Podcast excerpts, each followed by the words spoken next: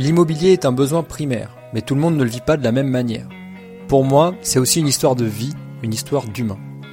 Bienvenue sur Chronique un podcast qui parle aussi de rentabilité, de rénovation et de décoration. En toute simplicité et sans bullshit, pour le plaisir et aussi pour vous partager ma passion.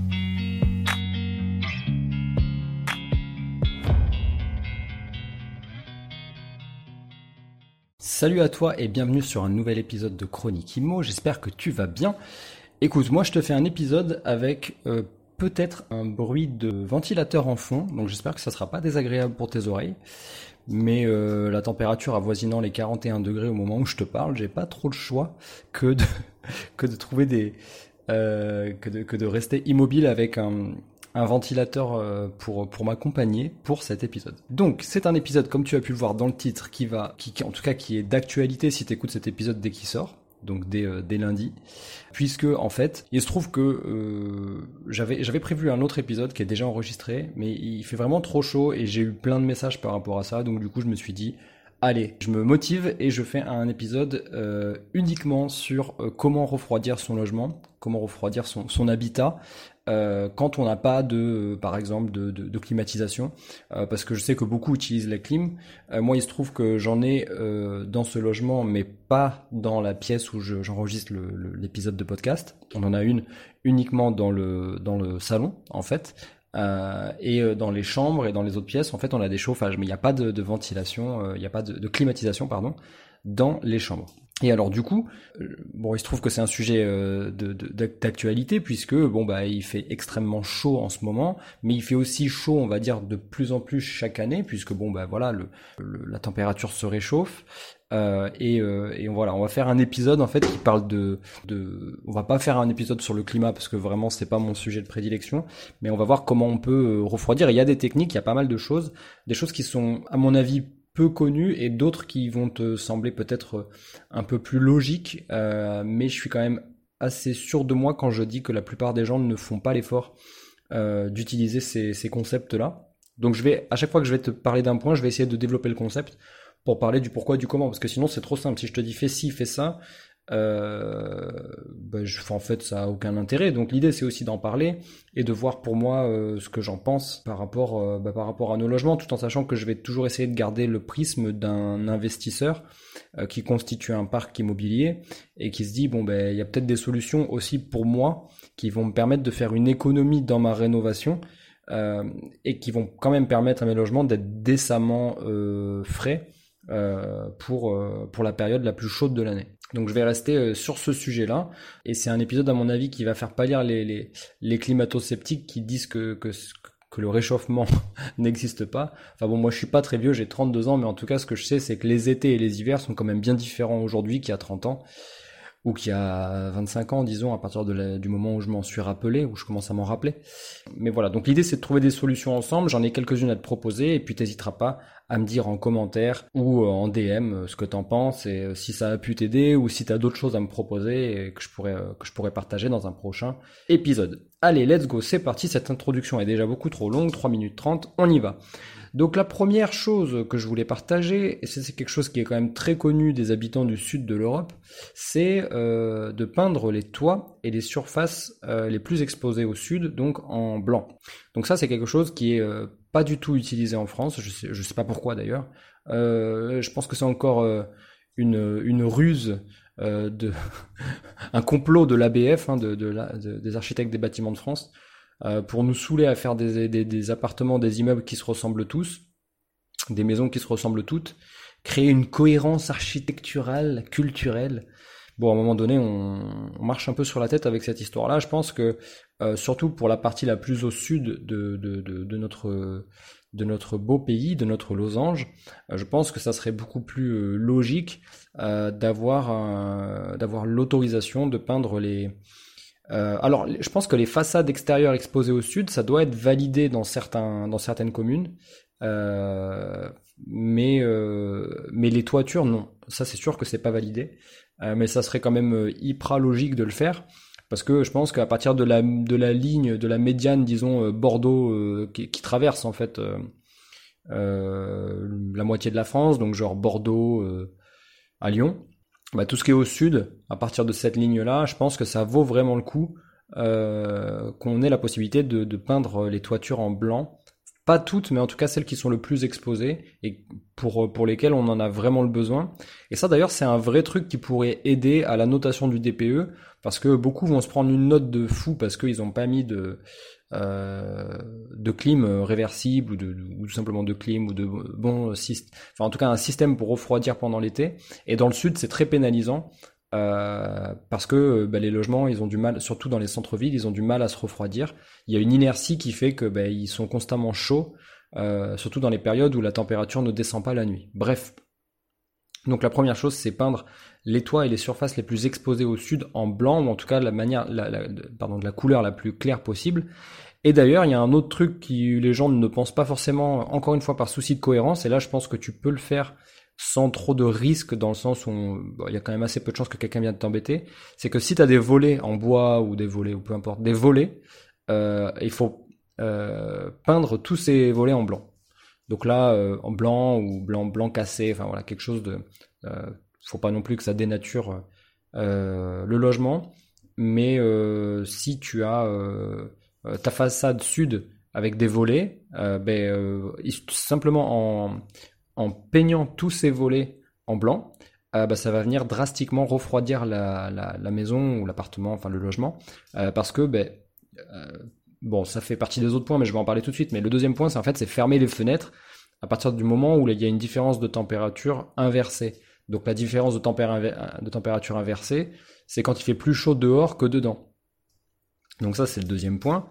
Et donc du coup, pour reconnecter avec le premier point, c'est que quand tu vas fermer tes fenêtres, ben, tu vas pas fermer que tes fenêtres, tu vas aussi fermer tes volets. Et donc à ce moment-là, tu fermes tes volets. Et si tes volets sont euh, bruns, euh, noirs, euh, verts, euh, encore que le vert, je pense que ça va. Je suis pas, enfin ça dépend si c'est un vert clair ou quoi. Euh, bleu, enfin voilà, toutes ces couleurs qui vont capter la chaleur. Ben, tu auras beau fermer, donc ça va déjà faire un premier effet de fermer les fenêtres et les volets. Mais si tu as un volet foncé, ben lui, il va emmagasiner de la chaleur. Et donc en fait, entre le volet et la fenêtre, tu vas créer ce qu'on appelle un effet de serre. Et donc cette chaleur qui va s'emmagasiner, se stocker entre le volet et la fenêtre, ben, par défaut, au, bout d'un moment, avec l'inertie, ça va rentrer à l'intérieur du, logement. Et donc ça fonctionne vraiment très très fort de tout simplement euh, avoir des volets clairs pour éviter le l'effet euh, de serre entre les volets et la fenêtre. Bref, euh, t'as compris, je pense, l'idée. Donc le deuxième point, c'était évidemment de fermer les fenêtres. Ça, tu l'as compris. si à partir du moment, en fait, c'est très bien de faire des courants d'air, de laisser les fenêtres traversantes ouvertes pour pour, pour avoir une sensation d'air. Sauf qu'à partir du moment où la température extérieure, ça c'est très facile à vérifier, un, un, un, un thermomètre à l'intérieur, un thermomètre à l'extérieur, de temps en temps tu vas jeter un coup d'œil. Évidemment tu prends la température au soleil et non pas la température euh, à l'ombre. Euh, je parle de l'extérieur parce que l'air qui est brassé à l'intérieur de ton logement, euh, c'est de l'air qui a été réchauffé par le soleil et non pas euh, l'air qui arrive de l'ombre. Donc tu regardes ça et euh, très rapidement, tu vas voir qu'à un moment donné dans ta journée, moi par exemple ici, c'est à partir de 7h30 du matin, il fait plus chaud à l'extérieur qu'à l'intérieur. Évidemment, je prends pas l'endroit où je suis comme un exemple parce que je suis dans le sud de l'Italie et évidemment, il fait une chaleur à crever.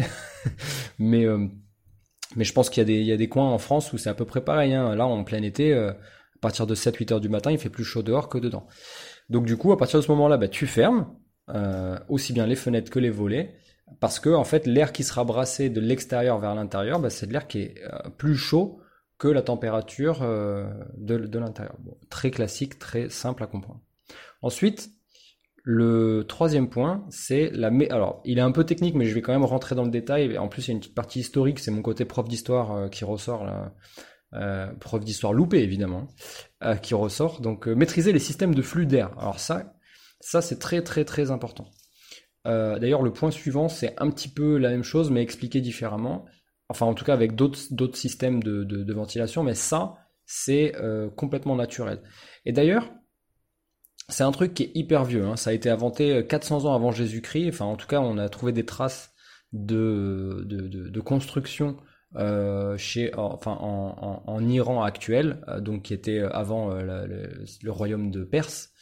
Et donc là, il y, a des, y a des structures en fait qui sont assez étonnante. C'est une forme de ruche en fait, une ruche géante. Voilà, appelons ça comme ça. Euh, le vrai nom c'est Yakshal. Et donc les Yakshal, euh, c'était un, une construction qui permettait de manger des glaces. Euh, donc évidemment c'est pas un gelato, hein, ça n'a rien à voir, mais des glaces grâce à la neige qui venait des montagnes en hiver.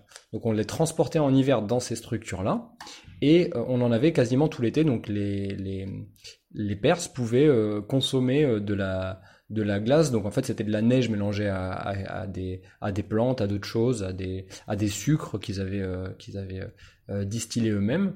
Et donc, qui, et donc voilà. Et donc en fait cette structure, elle fait un, c'est comment dire? Il y a un phénomène de refroidissement en fait par évaporation qui est qui est fait par rapport à la à la l'architecture de cette structure.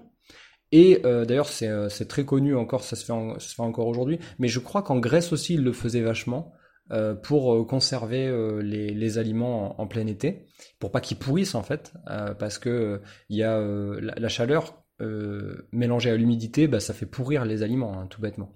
Et donc du coup, ce système-là, ça permettait de conserver les aliments au frais. et donc, ce, que consommaient les Perses d'ailleurs euh, pendant, euh, grâce à cette utilisation, c'est une sorte de yaourt glacé. Voilà, c'est comme ça qu'il faut le, faut le visualiser. Donc, si tu te dis que 400 euh, ans avant Jésus-Christ, ils avaient inventé un truc qui fonctionnait, ben, peut-être qu'on peut, peut-être qu'on peut s'en servir. En tout cas, le bâtiment en lui-même, je pense pas qu'on fasse des, des, des habitations avec ce type d'architecture, mais le, le, le, la mécanique des flux qui, qui est utilisée dans les yakshals, ça on peut s'en resservir. Et en fait, qu'est-ce que c'est? Eh ben, c'est tout c'est une sorte de dôme qui culmine jusqu'à plus de 18 mètres de hauteur. Euh, et euh, son, son, le, principe de refroidissement, c'est un refroidissement par évaporation ou euh, adiabatique, voilà, c'est comme ça que ça s'appelle, adiabatique, mais c'est plus connu par le, le, refroidissement par évaporation. Et c'est tout simplement basé sur le fait que l'évaporation d'un liquide absorbe bien plus de chaleur que la quantité requise pour euh, faire augmenter sa température. Donc du coup, tu vas tout simplement faire rentrer de l'air chaud euh, par des orifices en bas, tu vois, sur le bas de la, de la structure, donc du yakshal. Donc c'est euh, donc parce qu'en fait en bas la, tu fais des ouvertures et les murs sont moins denses. Donc en fait l'air chaud tout de suite va monter au sommet de l'édifice bah, de manière automatique. Donc euh, et ça va créer ce qu'on appelle une dépression à l'intérieur du yakshal. Et ça, par évaporation, ça va ruisseler en fait le, long du yakshal. Et, comme je t'ai dit tout à l'heure, c'est une sorte de, de ruche. Donc c'est un peu comme un chapeau pointu avec des, paliers. Donc il faut que tu imagines un, cône de glace retourné à l'envers. Sauf qu'au lieu qu'il soit lisse, ça fait comme des escaliers jusqu'en haut. Bon, je pense qu'avec cette image, tu vois bien de quoi je parle. Et donc du coup, donc cette chaleur, elle, arrive au sommet euh, de l'édifice, ça crée une dépression, comme je te disais, ça ruisselle de l'air frais. Donc l'évaporation donc crée une humidité, cette humidité ruisselle le long des murs, elle redescend en bas de, euh, l'édifice. Et étant stockée en bas, ça crée euh, un donc elle redescend, donc sa chaleur redescend. Et étant stockée en bas, cette eau, cette évaporation d'eau, a créé un changement d'état liquide en vapeur et ça provoque simultanément le refroidissement euh, bah, de l'air, tout simplement, euh, et de l'eau hein, encore liquide. C'est fou, hein Franchement, moi, quand j'ai quand j'ai quand j'ai appris ça, j'ai j'ai halluciné. Et c'est tout simplement encore utilisé dans beaucoup de pays du Maghreb, notamment en Tunisie.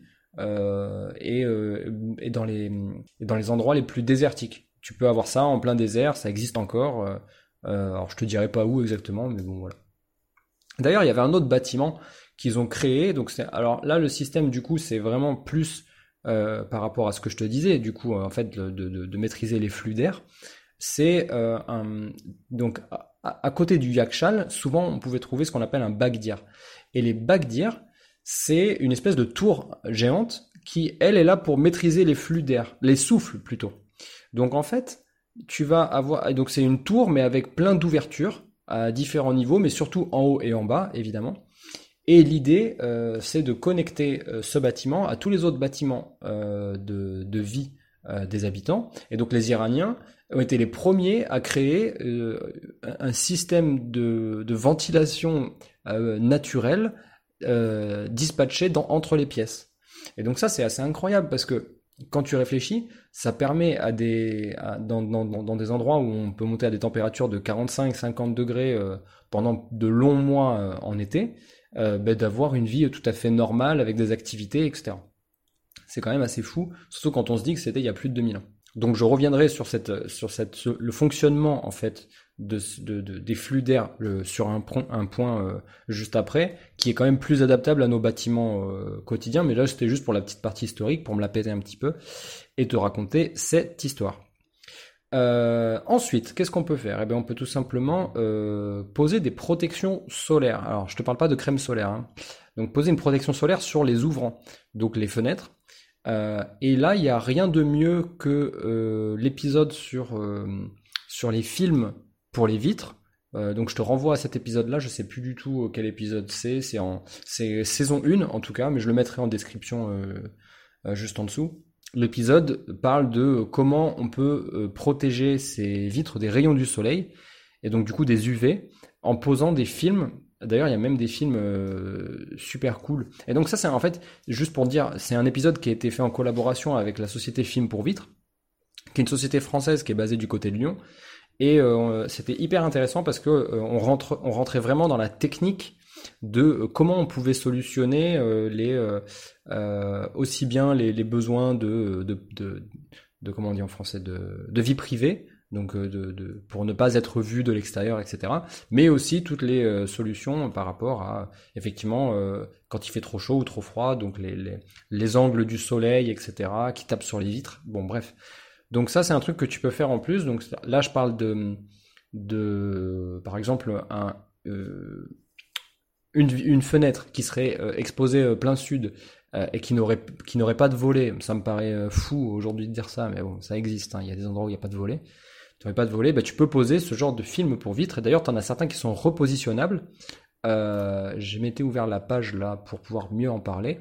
Voilà, donc tu vas sur filmpourvitre.com. D'ailleurs, j'ai un code, je crois, de 10% ou de 15%. Je te le mettrai dans la, dans la, dans la description si tu veux en profiter. Donc là, voilà, j'en ai un film solaire anti-chaleur pour double vitrage. Euh, meilleure performance, ta, On est à 13 euros du mètre carré. Euh, donc tu choisis ta surface il t'envoie ton rouleau, t'as plus qu'à le poser. C'est très facile à poser. Il t'envoie aussi la, spatule qui va avec pour bien enlever les bulles d'air. Et toi, t'as plus qu'à, tu sais, tu fais avec un coup de spray, un spray moussant là pour, pour, pour bien avoir le temps de positionner ton film correctement. Et ensuite, ça sèche et ton film il est posé. Mais t'en as aussi des repositionnables. Donc là, ils sont plus chers. Les repositionnables, ils sont aux alentours de 20 euros le mètre carré. Et, euh, et voilà. Et tu peux en prendre euh, qui sont en cohérence avec euh, la menuiserie de, que tu as en place. Donc si tu as une menuiserie en alu, euh, alu foncé, bah, tu, tu choisis euh, alu foncé. Alu clair, alu clair. Bon bah, voilà, tu as compris. Tu choisis par rapport à ce que tu as. Si tu as une, euh, une structure en PVC, bah, tu choisis le classique tout simplement. Voilà, donc je regarde ce qu'ils ont d'autres, film anti-chaleur, pour Velux aussi. Bon, là c'est un, là c'est un no-brainer. Hein. Si t'as des Velux et que t'as pas, pas mis de film anti-chaleur, euh, j'ai envie de te dire, allô quoi? Euh, donc voilà, euh, tu vas sur le site Film pour vitre, je te mets un lien, je te mets un code. Moi, je touche rien. C'est juste un code pour toi. C'est eux qui te font un cadeau pour avoir été euh, partenaire sur un épisode du podcast.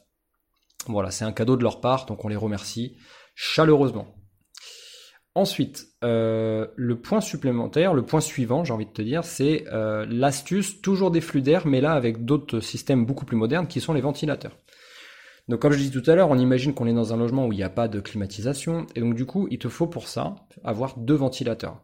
On connaît tous la, technique de mettre un linge mouillé euh, ou une bouteille d'eau congelée euh, devant un ventilateur.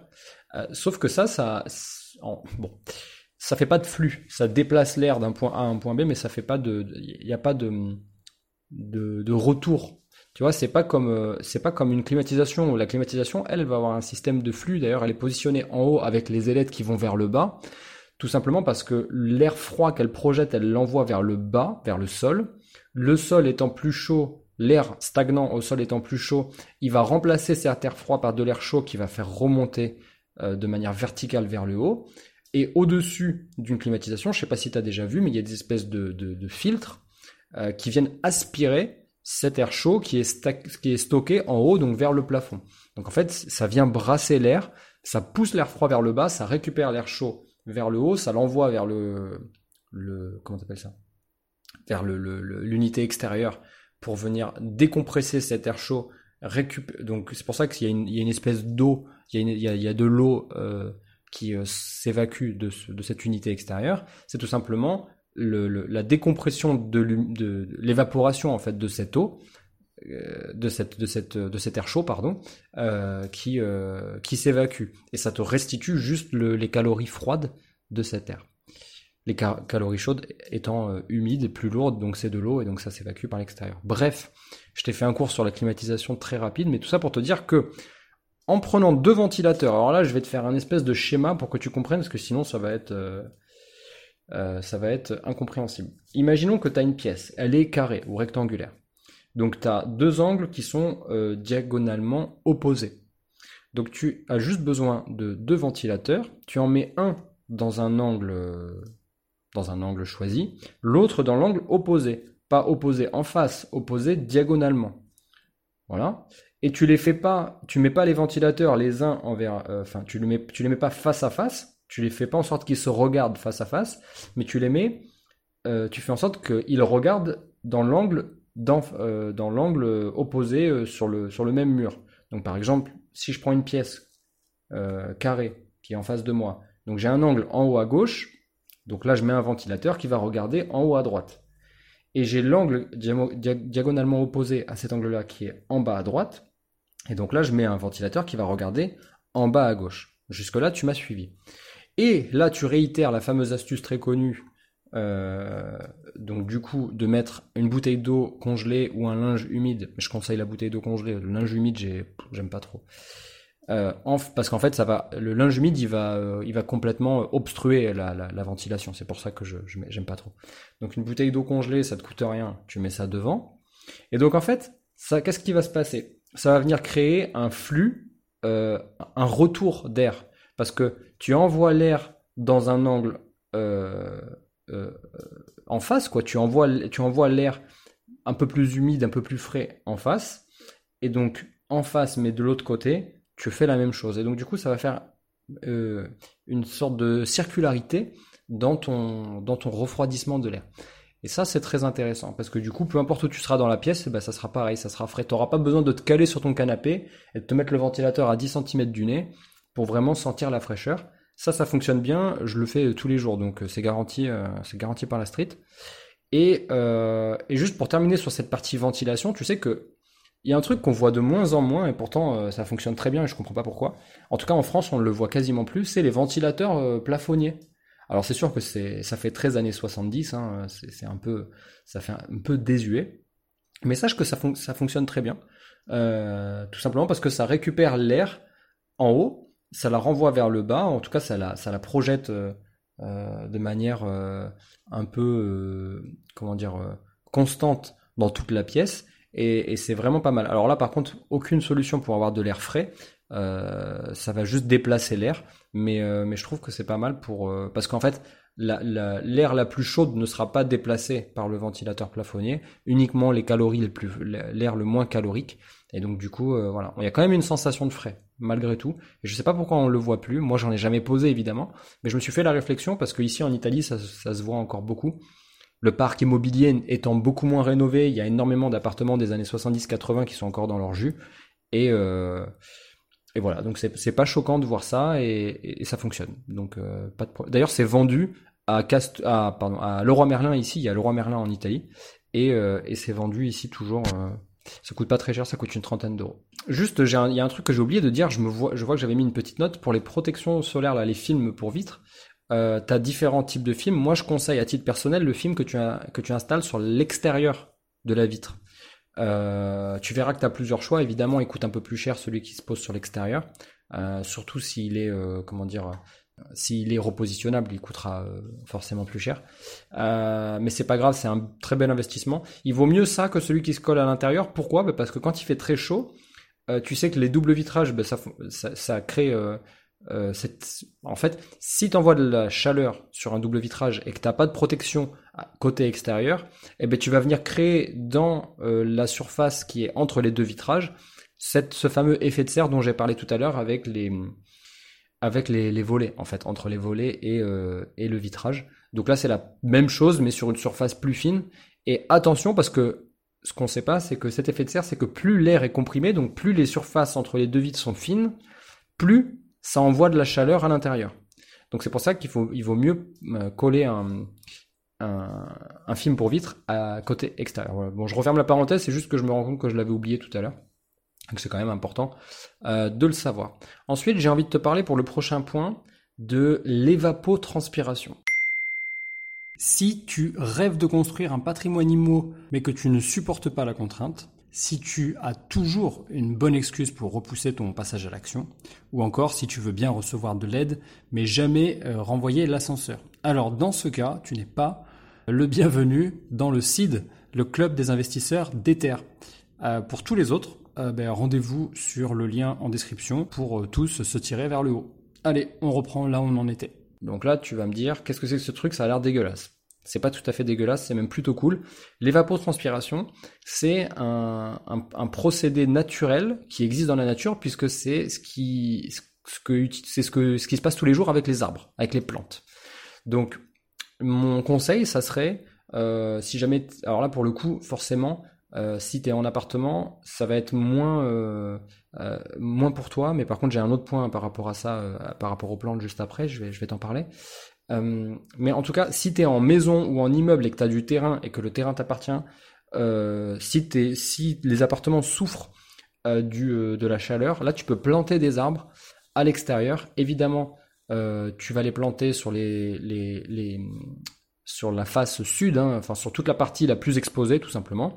Donc, donc le, sud, l'est, voilà, c'est sud, sud-est. Là, c'est le, plus exposé. Et ensuite, euh, voilà. Donc ça va créer tout simplement, euh, pareil avec l'herbe, ça va créer de l'évapotranspiration. Parce que l'herbe, il faut bien qu'elle soit sur de la terre, et la terre, c'est très bon euh, pour faire descendre la température.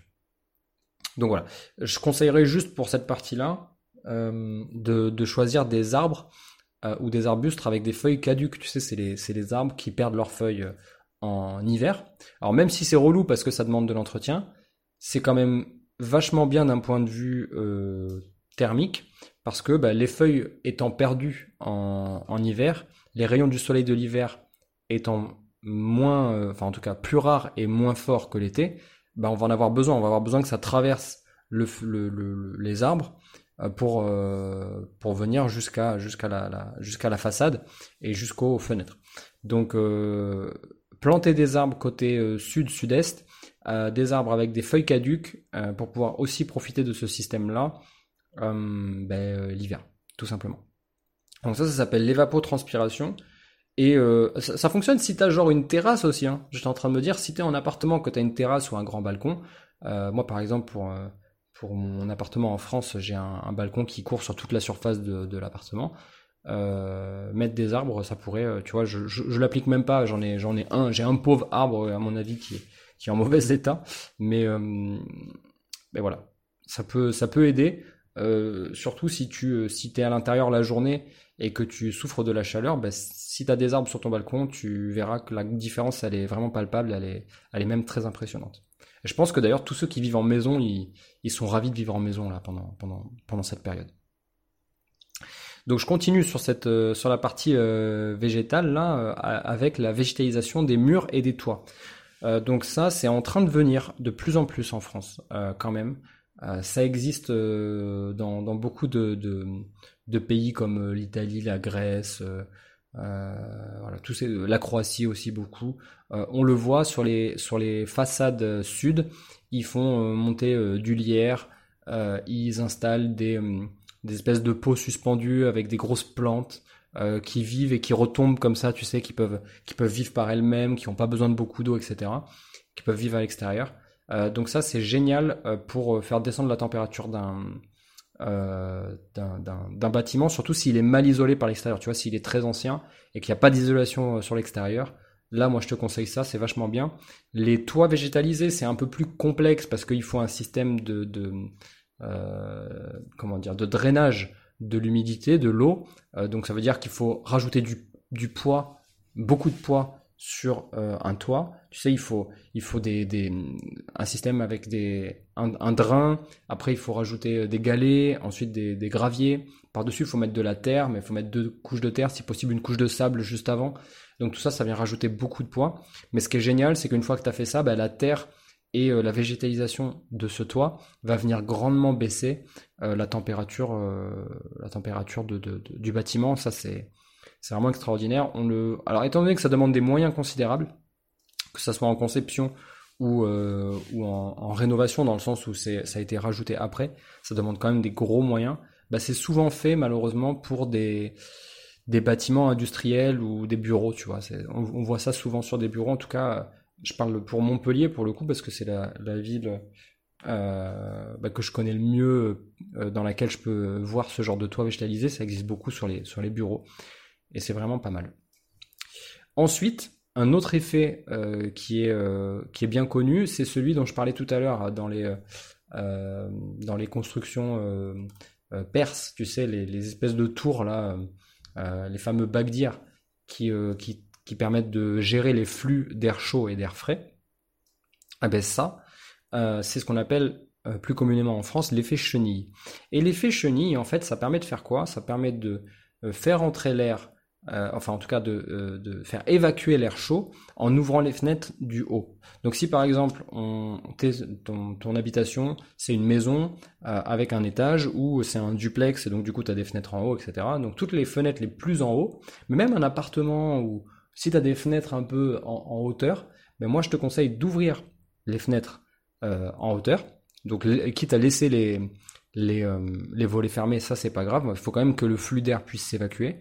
Mais en fait, l'air frais rentrera toujours par le bas et l'air chaud s'évacuera toujours par le haut. Donc ça c'est vraiment un, truc qu'il faut que tu, que, un, un, un, système de flux qu'il faut que tu connaisses. Il faut que, il faut que tu t'en rappelles. L'effet chenille, c'est que l'air frais rentre par le bas et l'air chaud s'évacue par le haut. Donc si jamais tu as la possibilité d'ouvrir en haut, euh, bah, c'est génial parce que tu vas évacuer l'air chaud qui est très calorique et qui du coup vient peser, tu vois, c'est comme ça qu'on a l'impression que l'air est, très pesant à l'intérieur quand il fait chaud, mais c'est tout simplement parce que l'air, il ne s'évacue pas en haut. Euh, et donc du coup, il y a l'effet de dépression, c'est quand l'air chaud s'évacue et qui vient tirer l'air frais qui arrive du bas. Donc on, revient encore au fameux, à la fameuse construction euh, iranienne, là, perse. Ben, en fait, c'est pour ça qu'il y avait des ouvertures vers le bas, c'est pour que ça, pour que le frais en fait vienne, pour que le chaud, pardon, euh, l'effet euh, vienne tirer le l'air euh, provenant du bas vers le haut. Et donc ça c'est c'est mécanique, c'est des systèmes de flux d'air et c'est mécanique, ça fonctionne très bien. Donc on arrive on arrive au bout de, de cet épisode. Juste avant de terminer, je voulais parler évidemment pour les plus les plus avancés dans leur parc immobilier. Donc ça va être ceux qui vont avoir envie de peut-être de créer avec beaucoup de travaux euh, euh, des euh, des rénovations ou des, ou, des créations de niveaux, etc. Peut-être que eux vont avoir envie de, de, se référer à une architecture un peu différente. Et d'ailleurs, il y a un type d'architecture qui permet de faire ça, ça s'appelle l'architecture bioclimatique. Donc ça, va permettre de travailler sur euh, les expositions des pièces, l'inertie thermique des logements, etc. Euh, et ça coûte pas plus cher que la rénovation classique. C'est juste que ça va dépendre du comment dire de ta résilience par rapport au niveau de travaux que tu acceptes de faire ou pas. Euh, mais euh, quand tu fais une rénovation, tu vois, tu peux tout simplement euh, te dire ok bah j'ai ça ça ça à rénover donc moi ce que je vais faire c'est que je vais rénover pour que ça soit euh, mis au goût du jour et que ça soit agréable, moderne, euh, comme les gens aiment. Donc ça, c'est la, première étape. Mais tu peux te mettre en deuxième étape. Ton deuxième filtre, c'est OK, donc maintenant que j'ai mon coût de travaux pour que ça soit euh, moderne, à jour, avec tout le confort actuel, ben, ce que je peux faire, c'est aussi me référer au, au principe même d'une architecture bioclimatique ou d'une rénovation bioclimatique. Et donc du coup, en faisant ça, ben, tu vas venir, venir passer ton, ton budget travaux dans un deuxième filtre qui est celui de ok bah ça en fait je voulais le faire tel quel mais je me rends compte que par rapport au principe même de la bio, euh, de, de, de, la rénovation bioclimatique, il faudrait que je modifie, que je fasse pas exactement comme ça, mais plutôt comme ça. Donc, c'est-à-dire, par exemple, avec tel et tel matériau. Au lieu d'utiliser de la laine de roche, peut-être que tu vas utiliser de la, euh, de, de, de, la laine de coton ou de, ou, euh, euh, ou j'en passe, ou du, ou, enfin, il y a tout un tas d'autres trucs maintenant, peu importe. J'ai même vu très récemment euh, qu'il y a eu une, une maison qui a été conçue avec des, euh, donc la, structure euh, très classique, mais par contre l'isolant, au lieu de mettre de la, de la laine ou, de la fibre, etc., ils ont tout simplement mis des bottes de, de paille euh, de 10 cm d'épaisseur. Donc c'est de la paille qui est comprimée en fait, qui est, qui est, qui est, comprimée grâce à des espèces de fer, hein, des, des, des, du fil de fer. Et donc du coup, c'est ça fait, si je dis pas ça fait 60 par 80, et ils les mettent les uns sur les autres. Euh, comme un petit peu comme des bottes de, laine de, verre, euh, mais sauf que là, bah, c'est de la c'est de la paille. Et la paille, euh, c'est un pouvoir isolant incroyable. Et ça a une, deuxième particularité, c'est que en cas de feu, en fait, la paille ne brûle pas. ça, c'est un, un, ça a été prouvé. Hein, il y a eu pas mal d'expériences par rapport à ça. Les gens pensent que la paille ça brûle, mais en fait, la paille ça brûle que quand elle est à l'extérieur. Euh, parce qu'il faut beaucoup d'oxygène pour que la paille brûle, tu vois, il faut un, il faut un comburant. Euh, sauf que quand elle est compressée, ben, l'air ne peut pas s'engouffrer en fait dans la botte. Et donc il n'y a pas de, il a pas de départ de, enfin s'il y a un départ de feu, ça, ça ne brûlera pas parce que le feu sera étouffé. Donc ça, ça, ça a aussi un avantage euh, là-dessus. Même si ça coûte très cher à faire, là pour le coup, c'est pas du tout en accord avec ce que je disais tout à l'heure. la rénovation, elle peut être quasiment au même au même coût. Mais là pour le coup, ça c'est encore trop peu développé industriellement pardon euh, que euh, bah, du coup euh, c'est un peu compliqué à, mettre en place mais il y a eu des il y a eu des, preuves de concept proof of concept comme on dit et donc bah, ça doit pouvoir être faisable après sinon il y a tout un tas d'autres d'autres matériaux que tu pourras utiliser voilà, j'en arrive au bout pour, pour cet épisode. Évidemment, tu as compris que la partie travaux, c'était un petit peu mon dada, la rénovation pour, pour se constituer un parc immobilier locatif. D'ailleurs, j'ai mis en place un, un tableau Excel qui est, euh, qui est disponible à tous, qui est gratuit, qui est dans, le, dans la description, tu peux le télécharger. Ce tableau Excel, il va te permettre tout simplement de voir si ton, si ton bien que tu vas visiter, quand tu pars en visite, s'il est vraiment rentable. Comment tu fais pour savoir s'il est rentable? Eh ben, La personne te dit, ça, je le vends, exemple, 100 000 euros. Euh, on estime qu'il y a 20 euh, 000 euros de travaux, ne jamais croire l'agent immobilier. Donc tu prends mon tableau, tu remplis les cases une par une. Donc par exemple s'il y a une salle de bain, bah, tu, tu remplis, ta, ta, ta, ta, Il y a aussi bien les matériaux, que euh, euh, les, les, meubles. Donc du coup, tu vas, tu sais à peu près ce qu'il te faut pour meubler un appartement, si tu veux faire du LMNP ou que tu veux faire du meublé, peu importe. Et tu remplis tout ça, et au bout, ça te donne un total. Donc si lui t'avait dit 20 000 euros et moi dans mon tableau t'es au double, euh, bah, tu sais que peut-être que soit il y a une grosse négo à faire sur le prix, euh, soit le bien n'est pas rentable. Et donc du coup, tu le sélectionnes pas pour te constituer ton parc, ton parc locatif.